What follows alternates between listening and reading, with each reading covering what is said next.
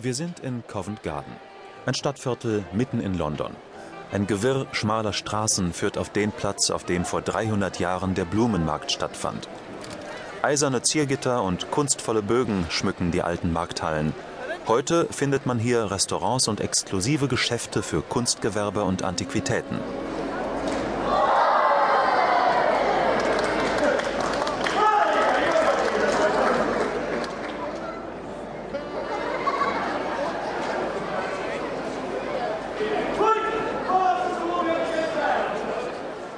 Auf dem Platz um den alten Blumenmarkt herum versuchen Akrobaten, Straßenmusiker und kleine Theatergruppen unsere Aufmerksamkeit auf sich zu lenken. Sei es durch halsbrecherischen Breakdance, originelle Kostüme oder die Ankündigung unglaublicher Attraktionen.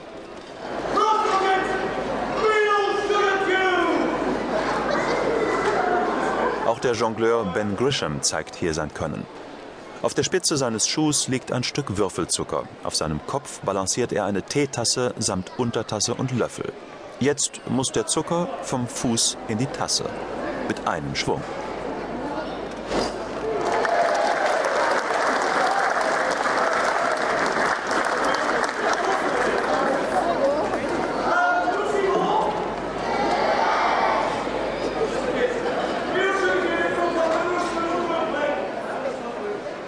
Die Cafés und Bars in den Zwischengängen des ehemaligen Blumenmarktes sind ein idealer Ort zum Entspannen.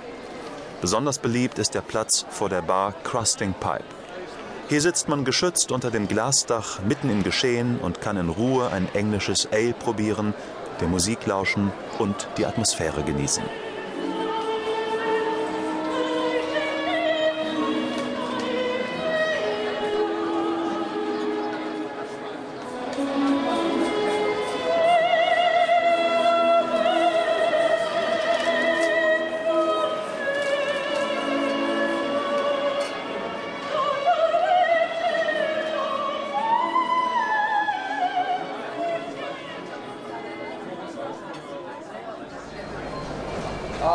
I was, I was gonna, all right, maybe. I mean, I'm, I'm just sitting in Neil's yard right now. Hey? So, so I mean, do you want to eat lunch, man? Yeah, yeah. So, I mean, it's pretty good here. Ein wenig abseits vom Trubel liegt Nils Yard, ein kleiner Hof, versteckt zwischen alten Fabrikgebäuden aus Backstein. Tische und Bänke stehen zwischen bunt gestrichenen alten Öltonnen, in denen kleine Bäume wachsen. Die Zweige sind mit Glaskugeln und bunten Schleifen geschmückt. Es ist ein alternatives Publikum, das sich hier in den Cafés zum Lunch trifft. Das merkt man auch an dem großen Angebot an vollwertigen, vegetarischen und sogar veganen Gerichten.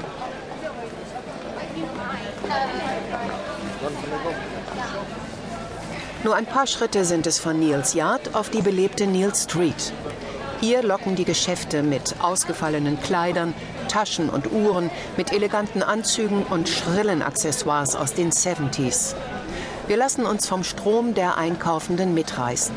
Vor dem Schaufenster des Tea House bleiben wir stehen. Über 140 Teesorten gibt es hier und dazu noch alles Mögliche, was man zum Teekochen brauchen kann. Ob einem der Sinn nach einer Teekanne in der Form eines Toasters steht, ob man die passende japanische Kanne zum grünen Tee braucht oder eine klassische bauchige Variante sucht. Hier im Teehaus wird man fündig. Der Teeverkäufer David berät uns beim Einkauf. That would be could be the traditional teas, either the Earl Grey or the English breakfast. Das sind die klassischen Tees. Earl Grey oder English Breakfast. With. Earl Grey hat Bergamottaroma und English Breakfast ist ein schlichter schwarzer Tee. Earl Grey ist der beliebteste. Wir verkaufen ihn lose und in Teebeuteln. Wir entscheiden uns für einen traditionellen Earl Grey. Um 5 Uhr sind wir bei der Londoner Food-Stylistin Eliza zum Afternoon Tea eingeladen.